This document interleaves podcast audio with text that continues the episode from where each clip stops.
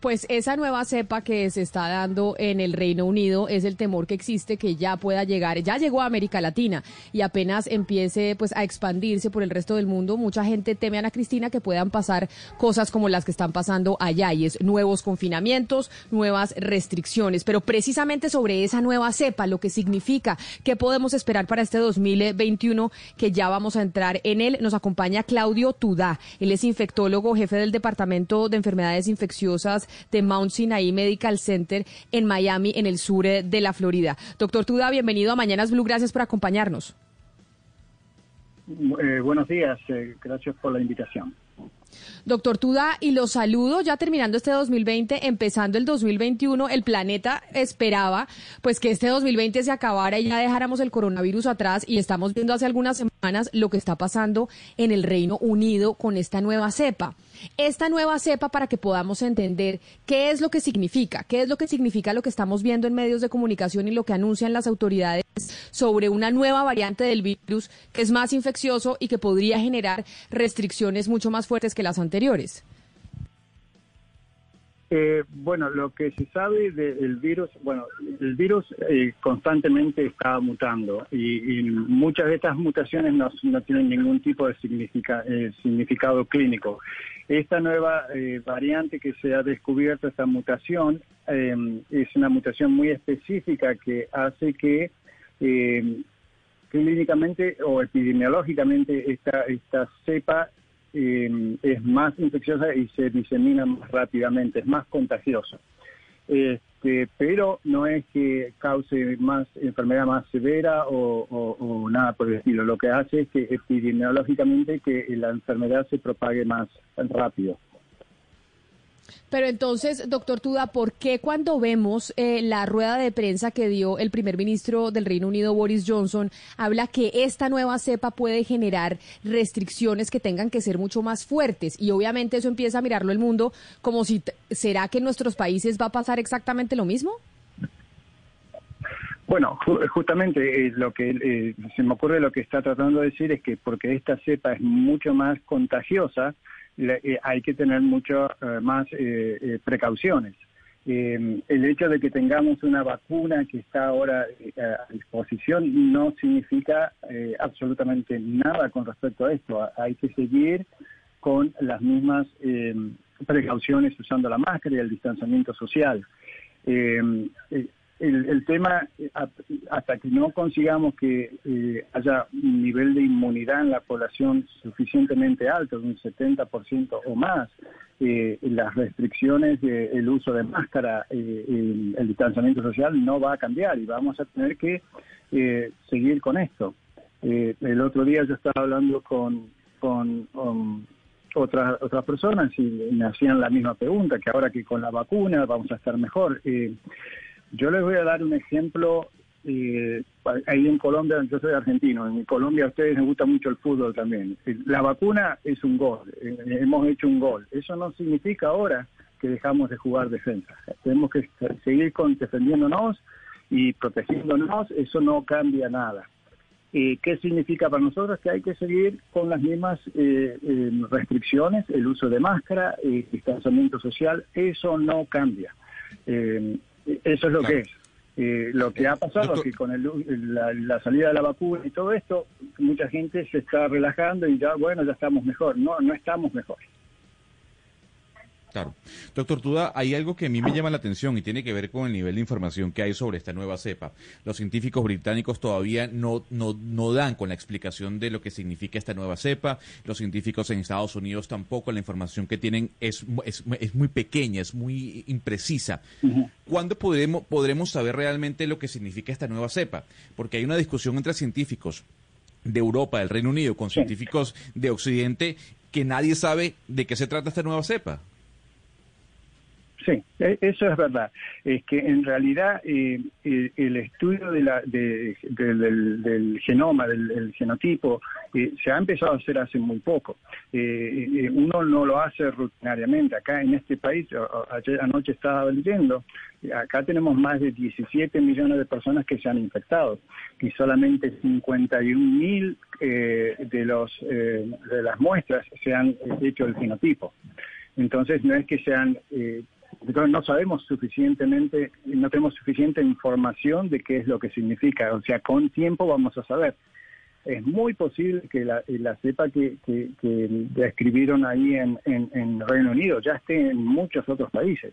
Eh, lo que pasa es que como no se está buscando específicamente por las mutaciones, no, eso no lo hemos, eh, no lo sabemos pero es, muy posible que acá en Estados Unidos ya la hemos tenido desde hace mucho tiempo. Como ustedes saben, las restricciones de viajes eh, no, no han sido las, las, más fuertes y la gente ha, seguido viajando de, entre Europa, el Reino Unido y Estados Unidos en los últimos meses.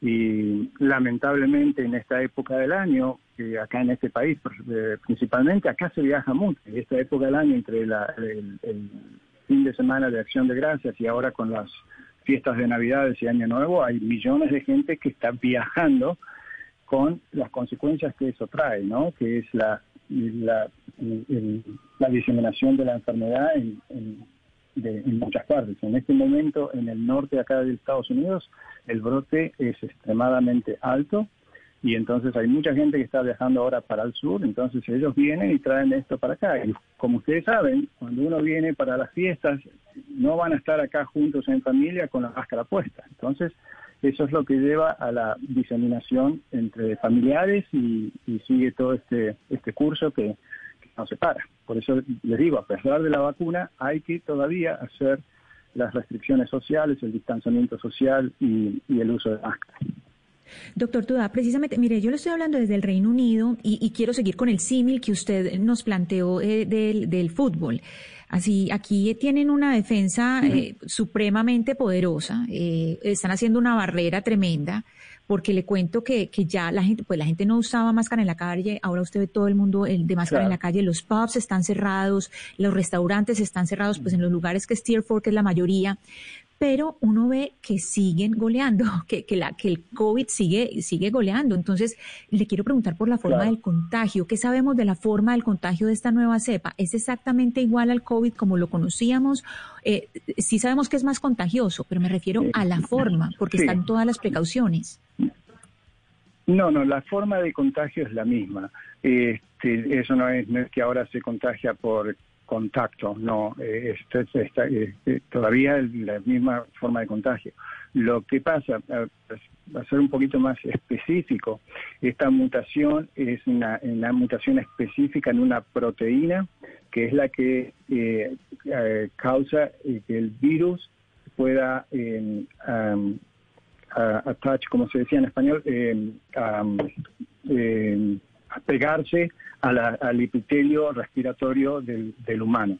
Esta mutación hace que esta, eh, esta, esta unión sea más fácil, eh, más rápida y más duradera. Eso es lo que eh, los estudios preliminares han mostrado. Entonces, lo que hace que esta cepa sea más infecciosa. Quizás eh, todavía no lo sabemos esto, eh, quizás eh, la cantidad de virus que se necesita inhalar para contagiarse quizás sea menos por estas características. Esto todavía está por determinarse, todavía no lo sabemos.